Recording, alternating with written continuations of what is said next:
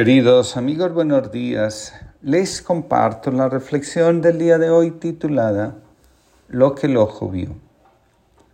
La realización de la imagen del alma se manifiesta en la singularidad, en el estilo particular que tiene cada persona para hacer las cosas que atañen a su vocación. Dice Hillman, el hombre interior se puede ver en la pantalla del mundo exterior, es decir, en la forma como nos proyectamos. Los gestos, los colores, los movimientos, la forma de hablar, hacen referencia a nuestro ser profundo. Revelan quiénes somos, la forma como estamos construyendo día a día nuestra respuesta vocacional. También la sombra y las dificultades para asumir nuestra vocación se manifiestan en las reticencias y en las complicaciones, en las vacilaciones, en los actos fallidos, en las evasiones y en las segundas intenciones con las que actuamos. Aquello que nos negamos a aceptar es el mayor obstáculo para fluir vocacionalmente. Así, por ejemplo, a una persona que le cuesta creer que su padre o madre lo amen, tendrá dificultad para aceptar el amor en su vida, y en consecuencia para entregar su amor a otros. Quien viva creyendo que nadie valora sus talentos o esfuerzos, cuando menos lo piense, terminará encerrado en sí mismo y con temor a entregar con generosidad sus talentos, lo que es.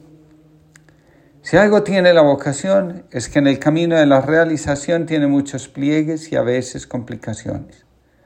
Muchos alcanzan la vocación después de muchos años de esfuerzo, trabajo interior, vacilaciones y reticencias. Del mismo modo, el árbol que da buen fruto durante un buen tiempo tendrá que soportar la inclemencia del clima, la furia de los vientos, los ataques de las plagas y la dureza de la tierra, que por lo que también vive, le negará los nutrientes que le permitan vivir armoniosamente. Dice Gilman. La invisibilidad de la bellota ocurre en la actuación visible de cada uno. Lo que hace especial al roble está en él, nunca fuera. La invisibilidad, que se vuelve singularidad, particularidad, estilo, actúa como una fuerza que le da orden a toda nuestra vida. Dice Hillman, la suavidad del croissant está sustentada por la mantequilla que nadie ve, pero sin la cual dicha suavidad no es posible. Lo invisible sustenta todo lo que es visible a nuestros ojos. Un leñador estaba en el bosque talando árboles para aprovechar su madera, aunque ésta no era de óptima calidad. Entonces vino hacia él una anacoreta y le dijo, Buen hombre, sigue hacia adentro. Al día siguiente, cuando el sol comenzaba a despejar la bruma matutina, el leñador se disponía para emprender la dura labor de la jornada Recordó el consejo que el día anterior le había dado en la anacoreta y decidió penetrar más en el bosque. Descubrió entonces un macizo de árboles espléndidos de madera de sándalo. Esta madera es la más valiosa de todas, destacando por su especial aroma. Transcurrieron algunos días. El leñador volvió a recordar la sugerencia de la anacoreta y determinó penetrar aún más en el bosque. Así pudo encontrar una mina de plata. Este fabuloso descubrimiento le hizo muy rico en pocos meses, pero el que fuera leñador seguía manteniendo muy vivas las palabras de la anacoreta. Sigue hacia adentro, por lo que un día todavía se introdujo más en el bosque. Fue de este modo como lo halló, como halló ahora una mina de oro y se hizo un hombre excepcionalmente rico, añadió el maestro. Sigue hacia adentro, hacia tu interior, hacia la fuente de tu sabiduría. ¿Puede, acaso, haber mayor riqueza que esta?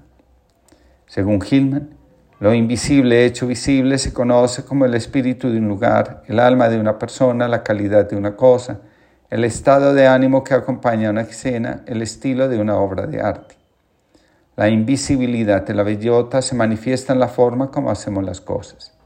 Solo quien está atento puede ver que el, el talento con el que alguien hace las cosas realiza sus tareas la conexión con el talento, que pueden ser varios, es el camino a recorrer para que la bellota, el destino, despliegue sus alas y la luz que lleva en su interior se manifieste.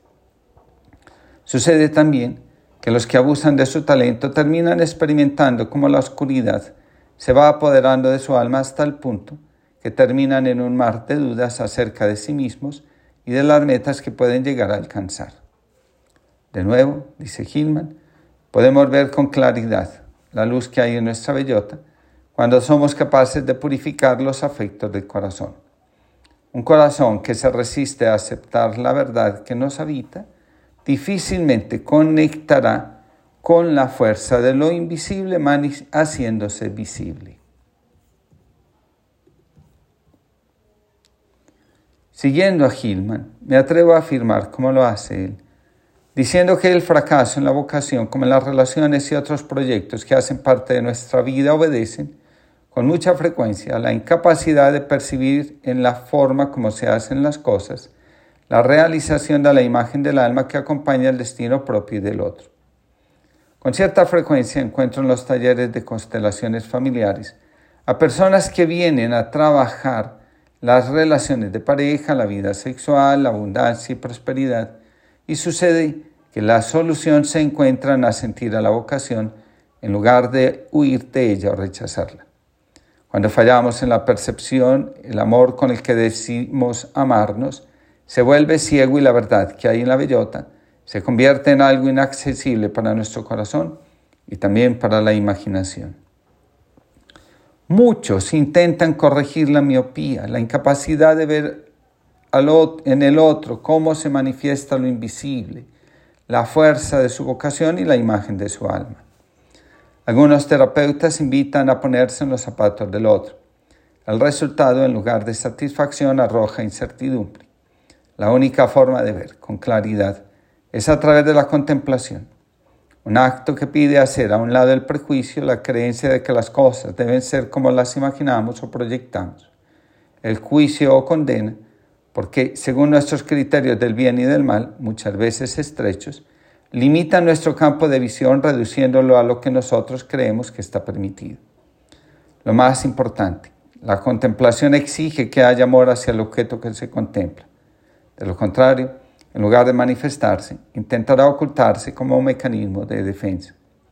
Finalmente, digamos que podemos ver cómo lo invisible se hace visible en nosotros y en los demás cuando somos capaces de darle a la vida, al destino, a los demás y a todas las cosas un lugar en el corazón.